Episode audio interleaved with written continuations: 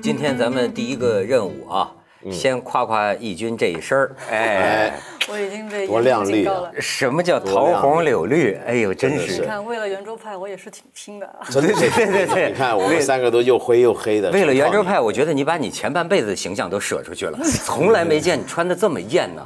我对我私下常服是男装 slim 小号，我还以为你是为了我，为了圆桌拍啊，哎骗我骗我好久了。不是从着装上看，显然是为了文道。哦你看文道今天穿这一身儿，对人家说谁呀？丘吉尔。一看就是丘吉尔。我得先把下巴养养胖。你知道，就是说他这个衣服一下让我想到英国人的这个规规则与管束，你知道吗？英国有一个女的，好像是社会学家，叫什么凯特福斯特呀。嗯，她曾经她做一个实验，哎，呃，咱们当然这个咱们我国是非常伟大的啊，我没有贬损的意思，就是她就说这个呃排队，嗯，她想体验一下，就是说呃，因为她做社会学的研究，就是说啊，我要插队，嗯，我会有什么感觉？我自己是什么感觉？别人是什么感觉？嗯他在英国和中国做这个实验，但是他的结论非常有意思。结果是什么？他要做这个实验吧？他在英国，在伦敦啊，他就没做出这个事儿。啊，他说，尽管我说要我要做这个实验，他说但是做不出来但是就说他就说英国伦敦人呢，对这种排队的那种强大的心理压力啊，使得他临到了啊，他退缩了，他迈不出插队的那一步。嗯，哎，但是他相比之下呢，哎，他在中国某个地方、个别地方啊，咱得承认，呃某些中国人确实没有排队的这个喜好，对吧？这个得承认，就是他就发现呢，他能插队，嗯，就是他就就是说，就是他敢插队，至少他敢。这你的前提是他能找到那儿有个队是吗？大部分情况，我觉得老外我听到的抱怨是在中国你根本不知道哪个是对。然后我听到有老外在中国去旅行嘛，就很开心坐高铁嘛，说哎说那个排队说这永远也上不去，因为他 lady first 都让人家先上去嘛，他说我永远也上不去。他最厉害是八十岁的那个老太太说用胳膊肘咔咔能把他们都挤出去。哎，对，后来他也学会了，对对他们也学会了，也可以这么干。，他呃因为我去不同地方坐高铁啊买票，也遭遇很多这种插队的情况。后来发现还有进步了，有有怎么说呢？进步在哪里呢？我最近去了，我忘记哪个城市啊，去个买高铁票。哎呀，我本来很担心被插队，哎，很好，他前面弄了一个卡，一个转盘。根本你进不了的，每次到那边要转盘呢，只能转进去一一个人。啊，一个人去排排队，我就在那边进不了，然后买完出来，逼人大家完全解决了插队的问题。所以当你是这种情况的时候呢，很简单嘛，真的有方法让你没办法插队。啊，你不不是不想为恶，你没办法为恶。对，，就是家辉讲的比较务实。我觉得这个最近几年老说中国人这个事儿啊，他但是呃事先要说明几点，就是一个呢。这种东西肯定是跟社会的发展水平有关系，对吧？就是说一个一个十几亿人的国家啊，他不能着急。再有一个呢，确实看到进步，要不然呢，某些极个别的行为，你就不会看到这个网上这种万炮齐轰。那就说明公道还是在人心的就是说，你不能认为某几个中国人或者几个游客怎么样就都这样哈，这话都得说的前头。但是呢，我就是想你们想高铁就有个极个别了。你看那个前一阵儿不是有一个安徽有个妇女，你说那个妇女她你说她没文化吗？后来有人说啊，她是一个学校的还是一个什么副主任呢啊？然后呢，她呢为了让她老公上高铁。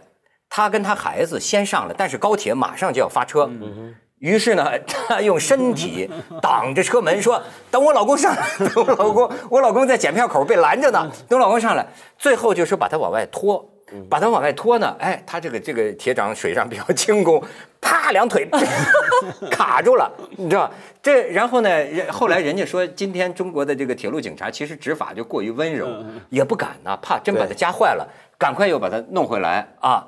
最后这事儿不是你知道，就前一阵儿嘛，闹的就说所有人都都都都骂他，有有时候我就发现，就是在街上啊，我的一个观察，就中国的父母跟孩子说的最多的一句话是什么？脏，别碰。比如小孩子要碰呃那个扶手啊墙，脏别碰啊什么哎呃，就是中国人好像你发现吗？他家里有一套规矩的，家里面可能长幼有序、干干净净，一出去那个世界对他来说是混乱的，是很危险的，所以他那个规则是要你自己去摸，因为我们其实讲。规则规矩，我自己想是不是其实还有点两个意思？规矩跟传统有一些关系，好像是我们一直大家传下来的。中国人对于这种传统的东西啊，比如说你要尊师啊，或者朋友之间的礼仪啊、道义这些东西，不管他做不做，他心里面是尊敬这个东西，他是觉得这个这个东西是对的。而规则呢，是一出去社会上的一些约定。就咱们说好了啊，咱都不能那个随地吐痰，咱都不能插队，为了是一个更有效的一个运转。但对这个东西，我们是不太有共识的，所以它有一个家里和家外的这么一个分别。而且还牵涉一个事情，就是你离开家之后，你是对着陌生人，嗯，我觉得那个情况就更麻烦。就你我们常常见到有些人，就是啊，他对着不只是家人，对着认识的人，或者对着社交场合上，啊，要有公务接洽关系，他可以很多规矩礼貌都守得很好。但是，一回头在街上面对陌生人的时候，他会变成另一个人。就我们不太懂得怎么跟陌生人共处，那这是一方面。另一方面，我觉得还有一个很有趣的现象，就其实中国人是真的。我记得很多年前成龙讲过一句话，不是也遭到很多的议论嘛？他说中国人就是要好好管的嘛，对不对？我觉得他其实不完全说错。我举一个简单的例子，比如说我现在不常去缅甸禅修嘛，那。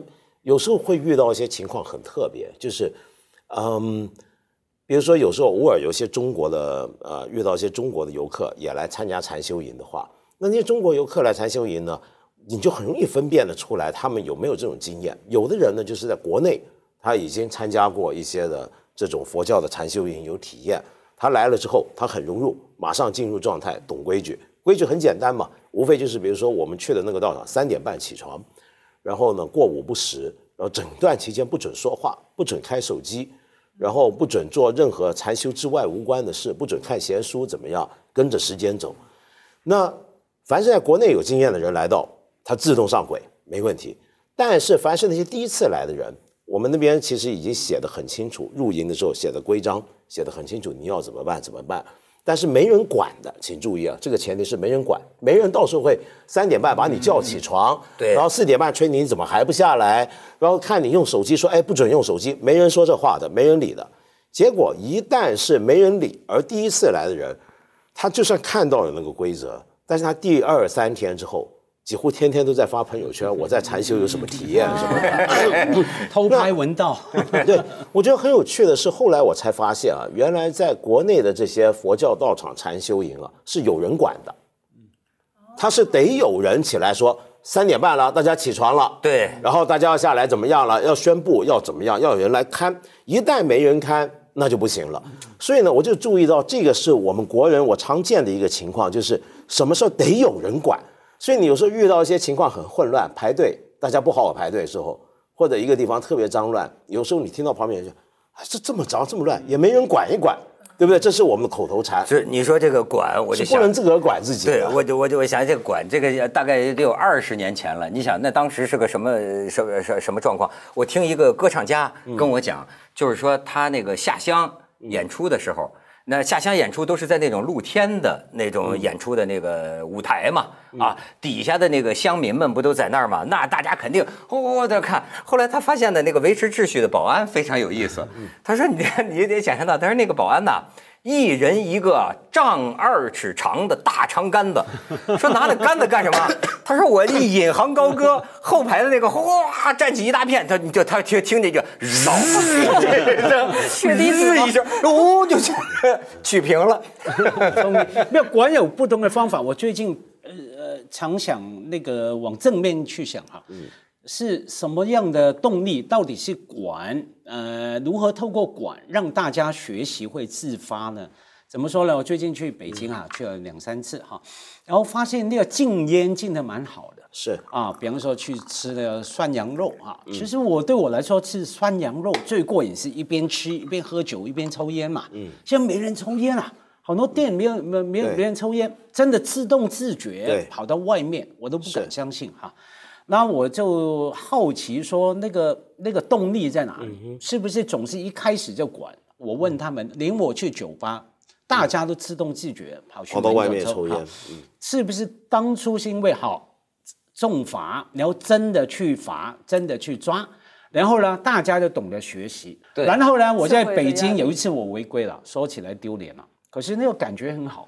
怎么说呢？我在北京机场出去啊，然后呃等车还是哎烟瘾发了，哎想找抽烟区。那个那时候天很暗，没看到，我就不管了，我就很丢脸。那拿着那个准准备先抽两口，就抽，不是准备，真的抽两口，点起来。然后有一个先生扫烟蒂的过来，很温柔的跟我说，很有礼貌的跟我说：“哎，先生，那边有抽烟区，可以到那边。”那我罚款四百，不，我就觉得丢脸啊，因为他不。假如我在想，假如他很凶的对我，哎，走走走走，过去那边。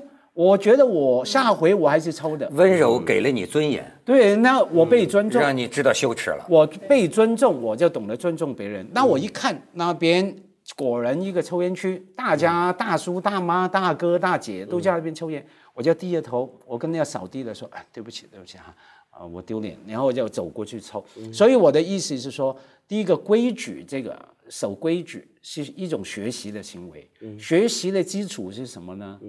尊重，你被尊重，你才懂得尊重别人。对啊，我觉得你刚刚说的这个相互学习，这个特别对我呢就没有那么温柔。你刚刚说那些店什么在里面抽那个抽烟，我去年还是前年，我有次我回上海一个火锅店，我就抱着小孩去了嘛。我小孩那时候才几个月，然后里面的人全部在抽烟，然后我就跑过去我说哎，他们坐在这儿哈，墙上写的禁止吸烟。我说我有时候我我做妈妈都很凶的，我跑过去我说哎，墙上写的禁止吸烟呢。我说我我有带小孩来，你们不要抽了，行不行？你知道他问我什么？小孩在哪儿呢？觉得我觉得我骗他，哦，在那里 看见了，肚子里面没有没有，他看见了，哦哦哦哦哦，他们就都掐了。结果我是一桌一桌我去说，结果大家全放下了，就是相互真的相相互监督。后来我就想到，其实真的，你看你就。那个就是您刚刚说，在好像在中国，大家需要有人管嘛。好多地方，那其实我们现在做的慢慢也越来越挺好的了。但我还是举一个，像在英国还有在瑞士那些国家，他们特别逗的一件事情，就是我发现，比如说像在瑞士，他们连国歌都没有人会唱的，唱不齐的。但他们的爱国就是相互监督，大家要维护一种秩序。他们说不清的秩序。他们他们的人自己就会觉得，我们怎么那么烦？我们这儿的人每个人都是警察，我干点什么事儿都被人看。有一次我在那儿停一个车，等我出来，上面贴了个条说。谁教你的这个停车？就就就有一点就没停好。那不就整个瑞士都是我们朝阳区嘛？对，还有一个人朝阳金州嘛？还有一个人说他去一个商店，他去买了个东西，反正也是停车没有停好，还说是谁把他的，好像他的车被人蹭了。后我们家反正我碰到一个人就回来说他车被人蹭了，他也不知道谁蹭的哈。后来呢？他就有人陌生人啊给他打电话说，我从我们家窗户看见了是谁谁谁的车蹭了你的车，多少就是多少轮牌号码啊，他都知道。就是他们这种相互举报，其实是非常厉害。哎，就不自在，这个就不自在，有规则就不自在。对，这道德嘛，人家说了，这个规则是是要求所有人的，但是道德呢，最好是自律的，对吧？是要求自己的。所以我就说呢，你你我我说别人，我们先，我这家辉的精神很好，我也应该这个学习。就是说我自己做的最不好，对吧？这这我首先要检讨。我前不久也是被酒店罚了款，哦，就是这个抽烟，你知道吗？就是那。哎，这里边就很反映我这个中国人的某种心态，是人家对方接待单位特别热情，你知道吧？我呢当然是懂得不能抽烟，但是我在登记的时候我问了一下，我说呢，嗯，你们这里啊有没有那种那个雪雪茄吧呀，或者就能抽烟的那种房间？酒店里，他说现在我们这儿都不行了，整个全部的楼都不能抽。在北京吗？呃，好。那不能说哪个城市，然后我就说好吧，那就不抽了呗。其实也就没有这个瘾了，不没想抽。但是呢，接待单位的这个人太热情了，跟我说：“哎，窦老师，我给你订的那个房间我看过了，那个烟雾感应器是坏的，哎呦，感应器坏，你可以抽。哎，你看，那就是引诱你。当然我不能怪他，就确实我受到诱导，本来我没打算抽。”他这么一说，我觉得我要不抽抽，对不起 这个烟雾感应器，热 热情，对，结果被被被人家可能打扫卫生的闻着味儿了，重罚。这下我就知道，你哎，你你就说，你看，很多时候咱们这个某些国人之间，是不是有这种？一方面呢，觉得这个规则呀是可以躲的，嗯，对吧？另一方面呢，也是，哎，他是为了你好啊，让你让你怎么着特别舒服，他就不愿意让你，生怕招待你有点让你。不舒适的地方，就就界限很难捉摸。闻到我们在香港生活久，也知道香港有时候另外一个极端，对吧？各种的规则，那当然对啊。然后他执行的规则也对啊。有时候你就觉得那个界限怪怪的，很不舒服。像最近香港就有个事情哈，我在我的社交平台很少转那些社会新闻啊，最近忍不住转。有一个七十多岁的老太太哈，她草根嘛，好像平常是捡还是清洁员工，而且眼睛是不好的，有半失明状态，反正视力不好。然后他在香港某一个连锁的那种药品店商店，好像不小心拿了一些胶，那种是胶胶纸，呃，那个呃印花啊印花。就那个商店呢，它是你买了东西送一些印花，啊，你收集了那些印花之后呢，集齐了多少张呢？能够换成一个在那个商店购物的多少块钱？对，然后他清洁工，然后他不小心拿回家了，晚上他拿回家，他发现了，第二天原数归还，还第二天早上原数归还，结果呢，那个商店的经理呢，逻辑很清楚啊，真的法治嘛，按规矩嘛。咦，第一个你是拿了东西吗？是偷了嘛？第二个偷了多少钱？那个印花，假如都来换礼品的话，是多少总共好像三万港币。嗯，所以那么贵的价格的东西，我当然要报警了，就报警抓了。然后警察也来，没办法，你不报警我就算了，你报警我就办啊，我不能吃案呢，要把那个七十多岁。失明的、半失明的、不小心拿的，现在在抵制那家店。对，然后送回去的人 把他拿去告，你知道吗？那那呃，那香港就经常有类似的新闻。对，这个规则有点太过头。就是说，呃，我觉得规则是什么呢？就更重要，就是因为它是一套让我们在陌跟陌生人，我们不可避免要跟陌生人打交道，在现代社会这么复杂。